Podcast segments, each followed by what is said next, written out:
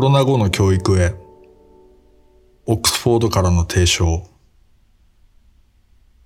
刈谷武彦。第一部、日本型教育改革の修正。二章、変化の激しい不透明な時代という前提を問い直す。敗戦後、主体性の欠如という問題は、長らく日本の進歩的知識人が指摘してきた日本社会の歌詞の一つであった。主体的な個人が確立していない。そのことが無責任体制を生み出し、日本を無謀で悲惨な戦争に巻き込んだ。民主主義を確立し、平和な戦後日本を建設するためには、主体性の欠如という、これまでの日本の問題点を解決しなければならない、といった問題の構成である。それゆえ、主体的な個人の育成が戦後日本で希求され続けた。そのために期待されたのが教育であり、そのような教育を提供するために、教育改革、教育政策が続けられた。主体性の育成は戦後教育改革を貫く果たすべき理想の一つであり続けたと言って過言ではない。しかし、教育政策の言説を詳しく調べていくと、育成が希求された党の主体性に微妙だが重要な変化が生じていたことがわかる。説長、追いついた近代、消えた近代では、その活気が1980年代の臨時教育審議会以降の教育政策言説に見られることを明らかにした。本章では、その変化がいかなるものであったのか、その変化を生み出した背景には、政策立案者のどのような問題意識があったのか、主体性の意味変容が教育改革の立案、実施にどのような影響を及ぼしてきたのか。それは日本の教育と社会にいかなる意図せざる結果を生み出したのかを追っていく。教育政策言説における主体性変容の歴史的変遷をたどることで、とりわけ80年代後半以降の日本の教育改革の迷走の理由が判明すると考えるからである。その意味で、本章の分析対象の主役は主体性である。だが、その役回りの変化と変化の意味をたどるためには、重要な脇役にも焦点を当てなければならない。その重要な脇役が90年代以降に頻繁に使われるようになったクリシェである不確実性である。結論を先取りすれば、不確実な時代に対応していくためには、主体的な個人の育成が不可欠だという論理によって、教育改革の中心的な課題が構築されていく。日本の教育改革を神話化する重要な要因の一つである。それがいかなる問題をはらんでいたかを含めて、教育改革が迷走を続ける原因に迫りたい。敗戦という契機は、日本にとって戦前の教育が誤りであったことを、喫緊の課題として露呈した。占領下でアメリカの影響を受けて戦後の教育改革が始まる。いわゆる六三制といった制度改革に加え、新たな学校体系の下で、どのような日本人を育成していくべきかという課題が突きつけられた。そのような時期の1946年に、文部省が提出した文書がある。新教育指針である。その第一部第一章の2のタイトルは、どうしてこのような状態になったのか。敗戦に至る過程で日本人のものの考え方のどこに問題があったのかを論じ、5つの欠点、弱点が指摘された。それは、その当時までの日本人に欠けていた特性を列挙したリストと言ってよい。5つの欠点、弱点のうちの3番目が、批判的精神の欠如である。ここでの議論に従えば、主体性の欠如に相応する。次の文章である。日本国民は、批判的精神に乏しく、権威に盲従しやすい。上の者が権威をもって服従を強制し、下の者が批判の力を欠いて、わけもわからずに従うならば、それは封建的悪徳となる。このような態度があったればこそ、無意味な戦争の起こるのを防ぐことができず、また、戦争が起こっても、政府と国民との真の協力、並びに国民全体の団結ができなかったのである。権威への無批判な服従を封建的悪徳と断じる。戦前の封建的で権威主義的な抑圧が生み出したのが批判的精神の欠如、すなわち欠如体としての主体性という見方である。戦後民主主義の樹立という切迫した価値転換、制度変革の中であぶり出された主体性の欠如という問題の立て方、問題構築だと見てよい。そして、この問題設定に従えば、権威に訳もわからずに従ってしまう服従を強いることをやめ、封建的な関係を是正すれば、批判的精神を養うことが可能になるという暗黙の前提が含まれていた。請求ながら戦前の教育の否定というわかりやすい卑近な過去を参照することで批判的精神を主体性の中核に据えたのである。欠如した主体性の内実は不明確ながらもそれが戦前のわけもわからない権威主義への追従の否定形であるという意味でその輪郭は明確であったと言える。次に見るのは、1966年の中央教育審議会答申に、別記として復元された期待される人間像である。今ではほとんど顧みられることはなくなったが、当時の教育界では、その国家主義的性格が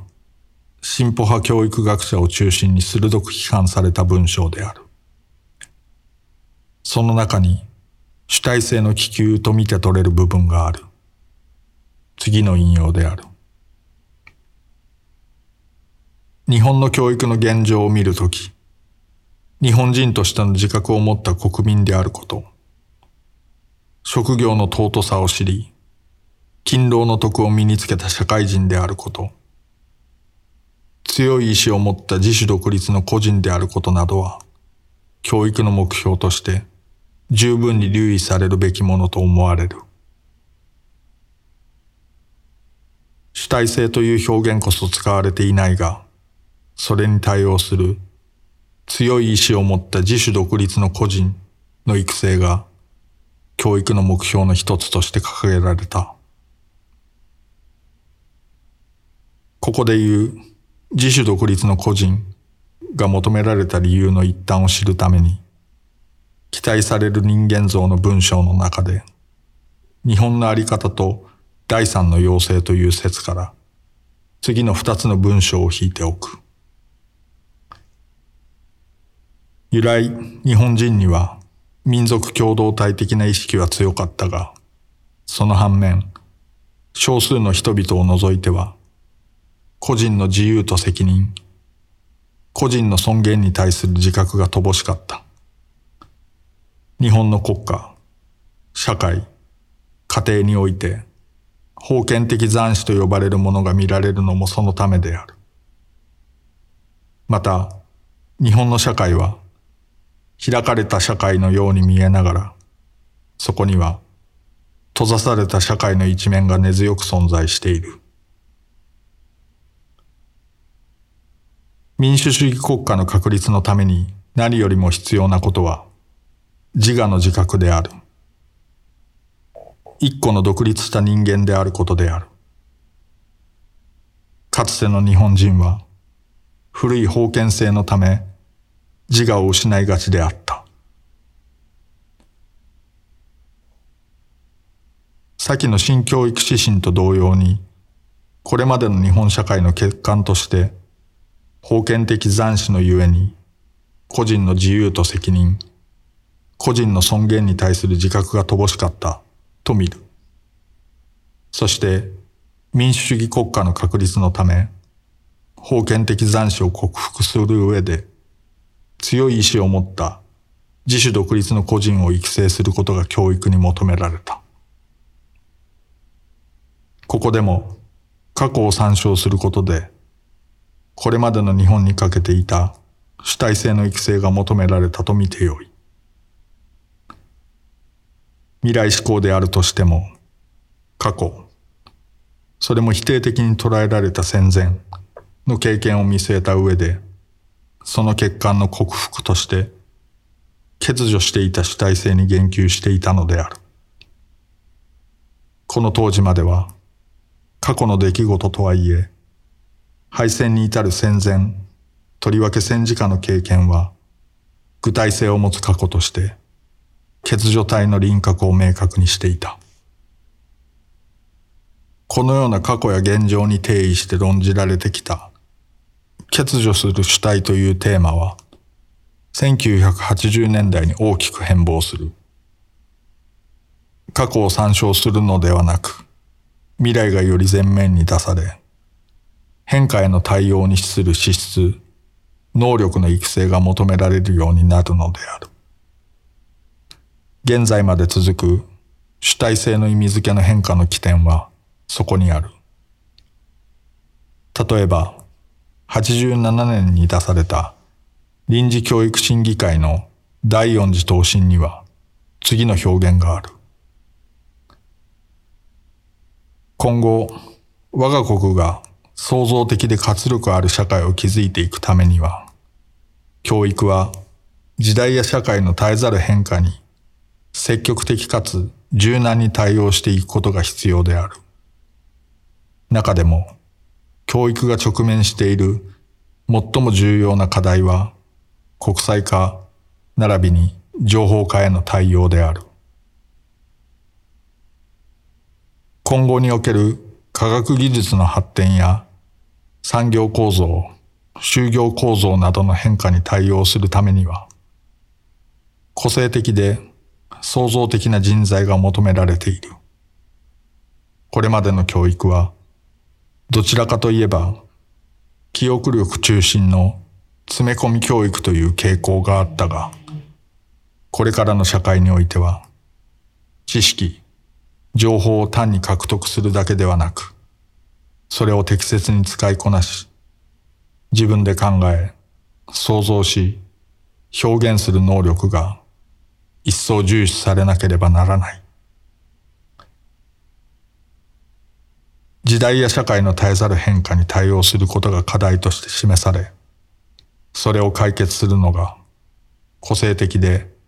創造的な人材だとされる。そして、そうした人材を育成するためには、知識、情報を単に獲得するだけではなく、それを適切に使いこなし、自分で考え、想像し、表現する能力が一層重視されなければならない、と、教え方、学び方の改革を通じて、創造性と個性を持った人間、主体性の育成が教育改革の基調をなすようになる。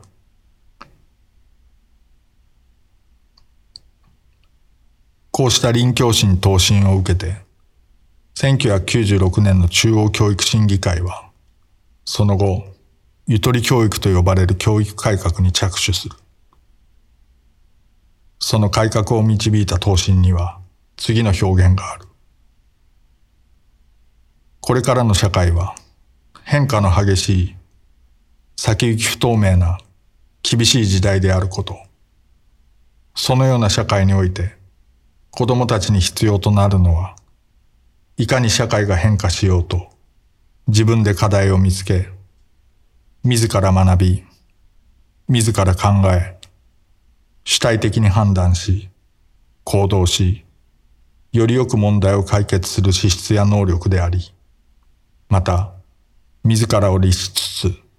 他人とも協調し、他人を思いやる心や感動する心など、豊かな人間性であり、そして、また、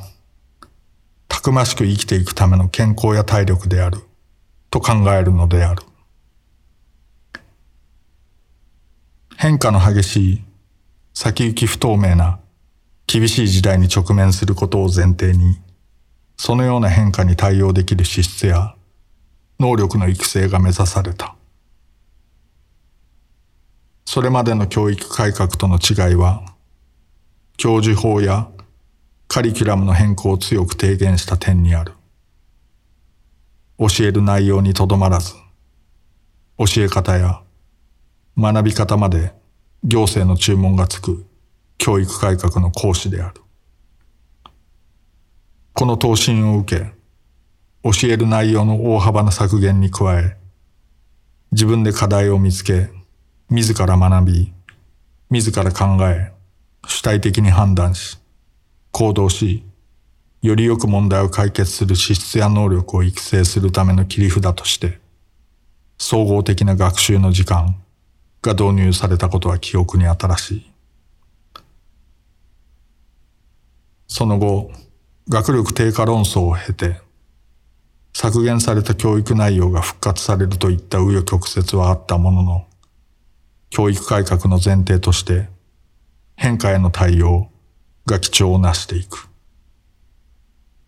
その点では、2015年に中央教育審議会が答申を取りまとめるために提示した論点整理においても、次のように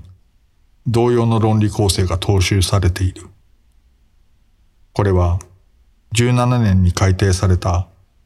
新学習指導要領の基本的な考え方を提言したものである。予測できない未来に対応するためには、社会の変化に受け身で対処するのではなく、主体的に向き合って関わり合い、その過程を通して、一人一人が自らの可能性を最大限に発揮し、より良い社会と幸福な人生を自ら作り出していくことが重要である。予測できない未来、イコール社会の変化、に主体的に向き合って関わり合うことの重要性が強調される。この学習指導要領の改定に向かう議論では、アクティブラーニングの提唱が論じられた。最終的には、このカタカナ語に代わって、主体的、対話的で深い学びが強調された。学力の三要素、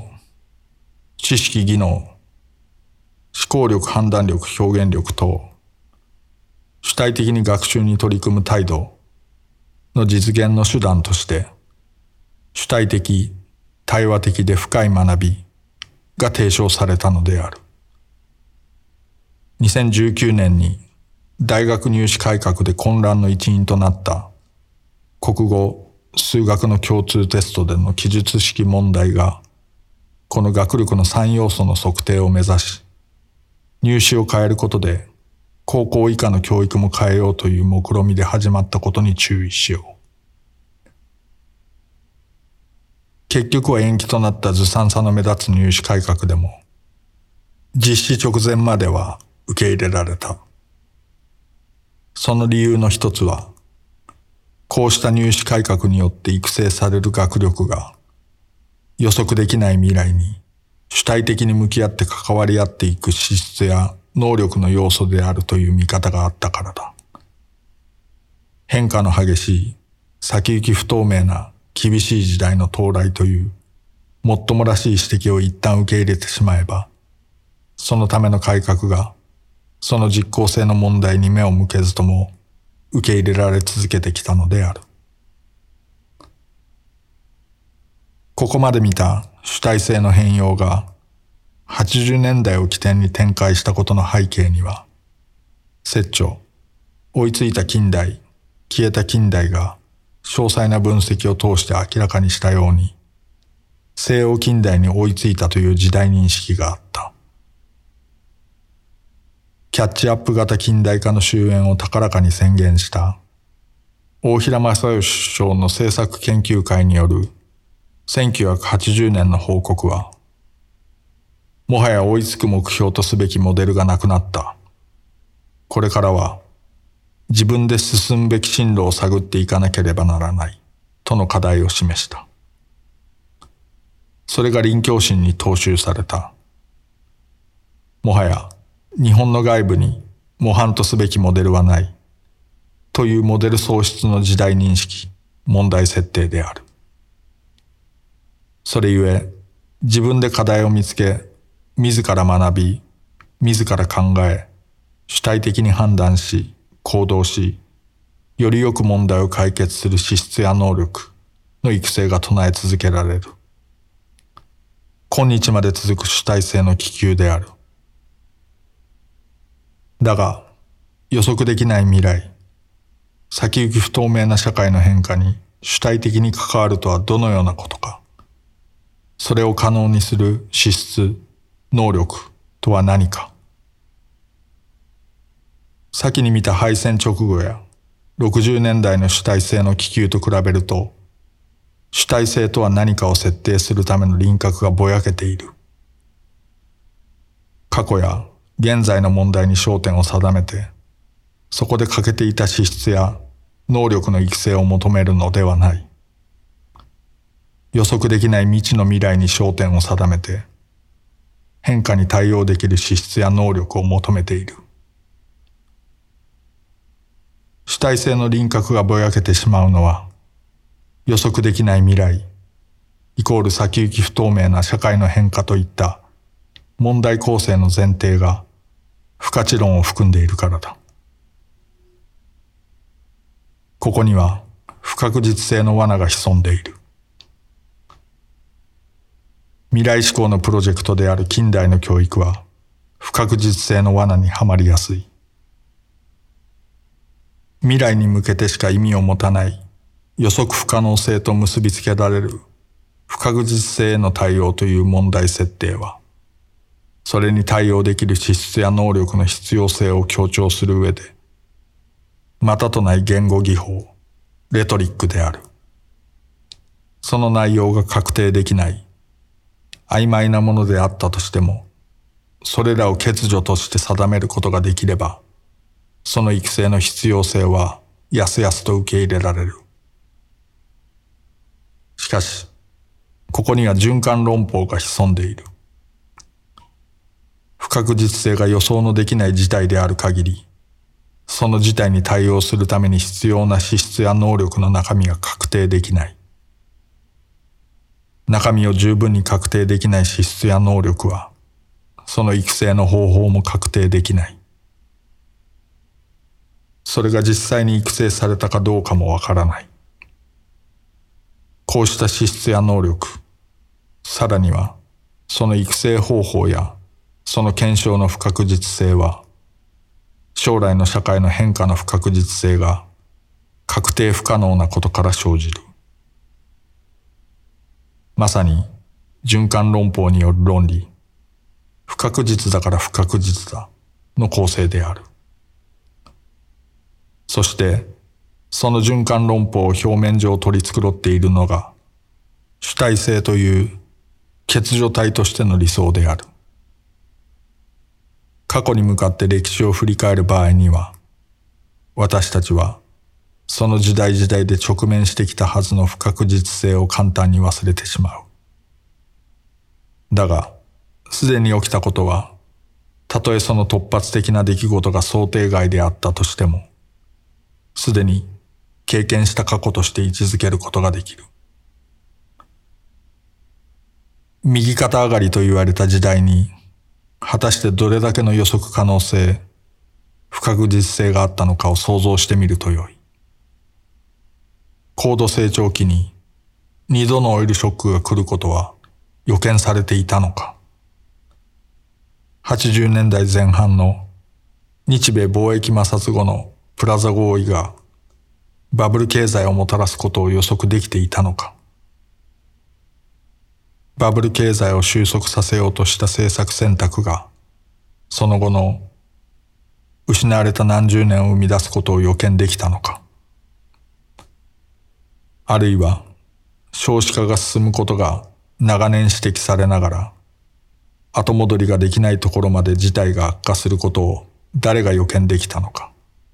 その対応ができなかったのはなぜか。2011年3月11日の東日本大震災自体は予見できない出来事だったとしても、それが引き起こした福島第一原子力発電所の事故は予見できたのか。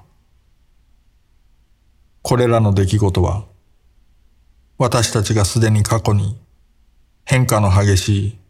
先行き不透明な厳しい時代を経験してきたことの痕跡だ。前述のように、80年代に育成すべき主体性の意味変容が生じていたとすれば、その時代以降に教育を受けた世代が、今の現役世代には多数いる。そうだとすれば、すでに過去に起こった予測できない未来に、私たちはどのように主体的に判断し、行動し、よりよく問題を解決しようとしてきたのか。そこで必要な資質や能力は何であったのか。それはどのように育成されたのか、されなかったのか。これらの問題に機能型思考を通じて答えることで、不可知論や循環論に陥らない政策議論ができるはずだ。もう一つ重要なのは、不確実性という問題構成自体を訴状に載せることである。新型コロナウイルスのようなパンデミック、自然災害や気候変動、戦争、国際関係や国際経済の急速な変化といった日本だけでは対処できない突発的で外在的な出来事に比べれば、技術の発達や国内の社会、経済の変化は全身的である。断層的な変化が起こり得るとしても、何の前兆もなく生じるわけではない。不確実性の罠に陥らないためには、将来社会の変化自体を分析的に捉え直す必要がある。AI の発達でなくなる職業がある。だからこれまでにない資質や能力が求められるといった程度の曖昧な言明ではなく、不確実性という問題が提出されたときに、私たちがそれをいかに理解してきたかを顧みながら、不確実性の罠を見破っていくのだ。今回の